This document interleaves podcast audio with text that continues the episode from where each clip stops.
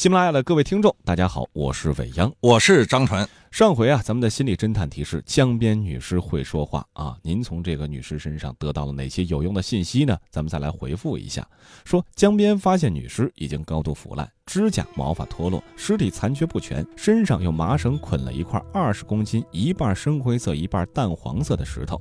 现场距离江堤马路的距离是一百八十四米，有小路相连。警方说啊，抛尸地点是在上游水坝泄洪时沉到水底下的。那么各位，运用您的智慧，您觉得有哪些信息是可以得到的呢？哎，有网友就说了，说这一定是男人作案，因为绑在女尸上的石头有二十公斤，四十斤呢，女人搬不动，即使能够搬动，要想绑在死人的身上，而且还要扔到水里，这太难做到了。有点道理哈，二十公斤的石头，男人其实搬起来都有些费劲。有人又说了，估计不是一个人做的案。你想啊，一米六七的个子，怎么也有一百多斤吧？抛尸现场距离江堤马路有一百八十四米，又是一条崎岖的小路，一个人弄一百多斤的尸体，真是不容易，至少要两个人。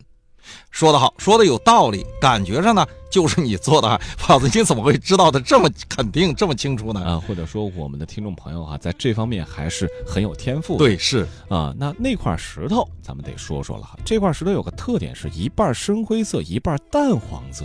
很显然，这块石头原来是埋在地里边的，一半是在土里，一半在外面，否则怎么会有那么强烈的色差呢？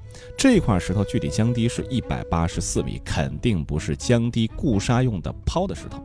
咱们经常钓鱼，那这种江滩上只有淤泥，没有石头。结论应该就是江滩只是抛尸的现场，它不是杀人的第一现场。哎，厉害了，我的哥，你说的这有道理。你确认你不在现场，小心公安来找你啊！这个是通过张老师长期的培训哈得出来的一些小的思路，确实都是很聪明、非常精准的说法。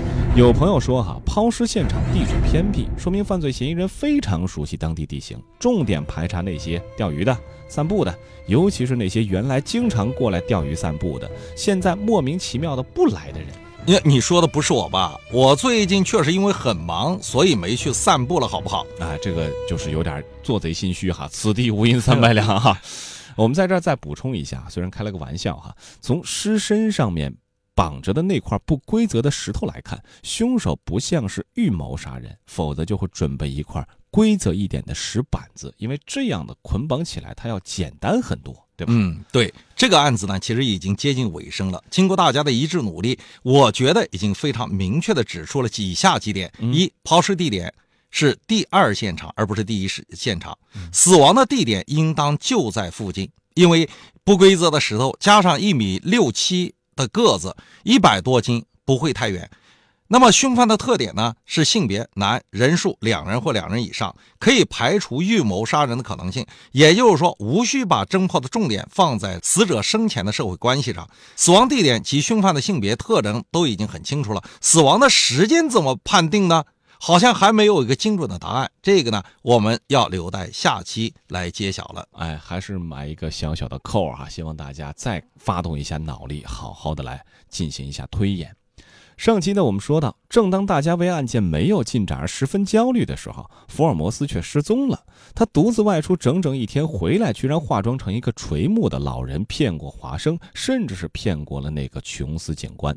正当大家为福尔摩斯精彩的演技喝彩的时候，福尔摩斯忽然正色地对琼斯说道：“你接到我的电报了吗？”“接到了，接到了，接到以后我就立即赶了过来。”你对这样子的工作进展感觉如何？呃，现在我一点头绪都没有。我也是在万不得已的情况之下，才释放了索尔托和巴兹罗米的那个女管家的。对其余的人，我也没有什么证据。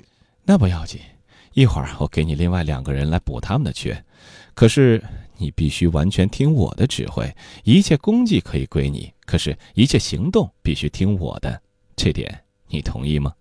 琼斯警官一听到福尔摩斯说“一会儿我给你另外两个人来补他们的缺”的时候，就情不自禁地表现出了自己喜悦的心情。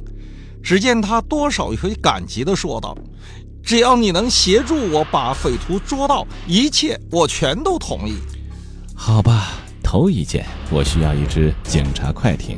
一只汽船今晚平时开到西敏斯特码头来待命。啊，这好办，这个好办，那儿经常就停着一艘快艇，我到那边只要提前用电话联系一下就成了。我还要两个健壮的警察，以防匪徒拒捕。哦，在我们警方的快艇上，向来都常备着两三个警察，这个完全没有问题，没有问题。还有别的吗？我一并满足你。我们捉住匪徒以后，那宝物就能到手了。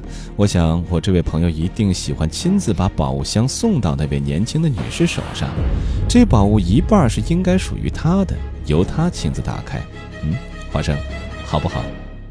华生看了看琼斯，又转过脸来看了看福尔摩斯，赶紧说道：“这将是我的无上的光荣。”这时，琼斯却为难地摇了摇头，因为他觉得这个办法未免与规章制度有所不合。不过呢，琼斯也表示说他可以通融办理，但是看完之后，宝物还必须送还政府，以便检验。听完了琼斯的表述，福尔摩斯看了一眼华生，然后说道：“那是当然的，这个好办。还有一点，我倒很希望先听到乔纳森·斯莫尔亲口说出有关这一案件的始末详情。你知道，我素兰是需要把一个案件的详情充分的了解的。你大概对于我准备先在这儿或者其他地方，在警察的看守之下，先对他做一次非正式的询问这一节，没有什么不同意的吧？”案情由你掌握，你是全面掌握案情的人。虽然我还没有足够的证据来证明确实有那么一个叫做乔纳森·斯莫尔的人，可是如果你能够抓到此人，我当然就没有理由阻止你的讯问了。那么，这你也完全同意了？完全同意。还有什么要求吗？有。最后一个要求就是，我想留你与我们一起共进晚餐，只需要半个小时的时间就可以准备好几个生蚝、一段野鸡，还有些特选的白酒。华生，你还不知道，我还是个治家的能手的。我们共进晚餐的时候，气氛非常的融洽，大家边吃边谈。让我完全没有想到的是，一向沉默寡言、不苟言笑的福尔摩斯。在高兴的时候，居然也能妙语连珠、侃侃而谈，有些观点真的让人感觉到有些像文青一般的振聋发聩。他能从神怪戏曲谈到中世纪的陶瓷，从意大利的提琴说到西兰的浮学和未来的战舰。他对任何方面的知识的把握似乎都是很全面，好像都曾经用时间特意的研究过一般，所以才会滔滔不绝，把这几天的郁闷啊也一扫而空了。而埃塞尔尼·琼斯也是一反常态，在休息的时候也呈现出了他本来的面目，一个爱说爱笑、性情随和的人。华生坐在一旁，悄悄欣赏并品尝这顿考究的晚餐，心中也是十分的惬意。在他个人看来，今天福尔摩斯的出行一定是满满的收获，全案的结束似乎就在今晚了。于是，他也和福尔摩斯同样愉快地开怀畅饮起来。宾主三人异常欢洽，没有人提到他们饭后的冒险任务。哎，其实的话，这种场景啊，我们在生活中也经常的遇到。一个平时嘎咕的人，怎么就变得和蔼可亲了呢？一个平时不苟言笑的福尔摩斯，怎么就变成健谈的人了呢？哪个是真实的本性？哪个是戴着面具的人生？人为什么要戴着面具生活？这是什么样的心理？怎么样才能够让对方卸下面具呢？还他一个真实的样子呢？其实这一集的最后，我就要说一说心理学的知识点，所谓的面具心理了。我们还是先回到原著。这时，福尔摩斯看了看手表，然后郑重其事地斟满了三杯红葡萄酒，然后就说。让我们再干一杯，预祝今晚成功。说着，福尔摩斯就先干为敬，把杯中的酒一饮而尽了。我和琼斯也昂首挺胸地将杯中酒灌进了嘴巴里。福尔摩斯接着就把手中的酒杯重重地放在了桌子上，语气坚定地说道：“时候到了，应该动身了。华生，你有手枪吗？抽屉里有一支，是从前在部队里面用过的。”你最好是带上他，有备而无患。车子已等在门外，我和他预定了六点半钟到这里来接咱们的。七点稍过，我们就已经到达了西敏施特码头。苏格兰场的汽船早已经在码头上恭候了。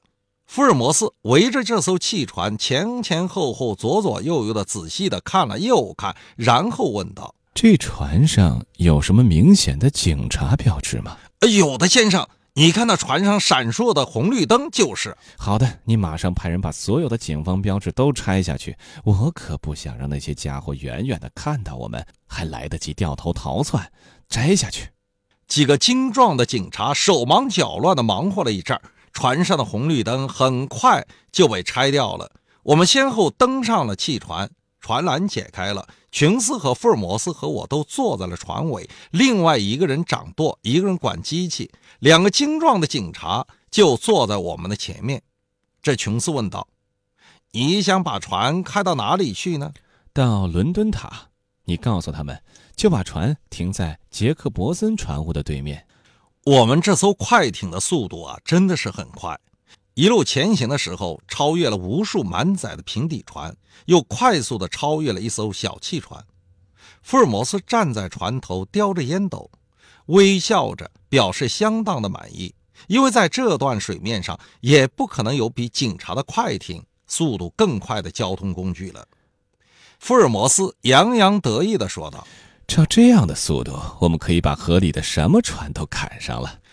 那倒未必，不过能够赶上我们这种速度的汽船，的确还是不多见的。我们必须赶上北极光号，那也是一艘有名的汽船。啊，华生医生，你还记得我昨天晚上一直在做化学实验吗？每当我遇到烦躁的时候，感到十分沮丧的时候，我都会借助于化学分析实验，来让我自己的脑筋得到彻底的放松。改变工作就是最好的休息，这句话一点儿也不错。当我把溶解的碳氢化合物的实验做成功以后，我就彻底放松了，我的思绪就可以回到正常的状态，回到鹰爪别墅这个案件上，把这问题重新的考虑一番了。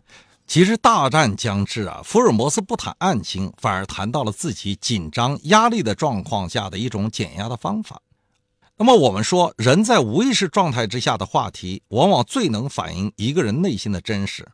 福尔摩斯将话题引到了昨天晚上的焦虑，以及借助化学试验来缓解情绪的这种做法，也说明大战将至的时候，他又有些焦虑了。其实，在这么一个重大案件即将揭开谜底的时候，谁又能没有焦虑的情绪呢？是啊，焦虑是我们正常的朋友哈，生活当中时刻都能见到他。之前张老师也说过，这个焦虑可能是我们前进的动力，只是过分的焦虑可能不仅会引发心理上的问题哈，还会引发生理上的负担过重。那么什么样的焦虑算是过分了呢？其实过分的焦虑是指的是什么呢？比如说夜不成寐了，工作出错了，说话过分了，总之是偏离了自身的常模，也偏离了社会常模。你觉得你焦虑了，于是你就真的焦虑了。你看福尔摩斯怎么去解决这个问题的呢？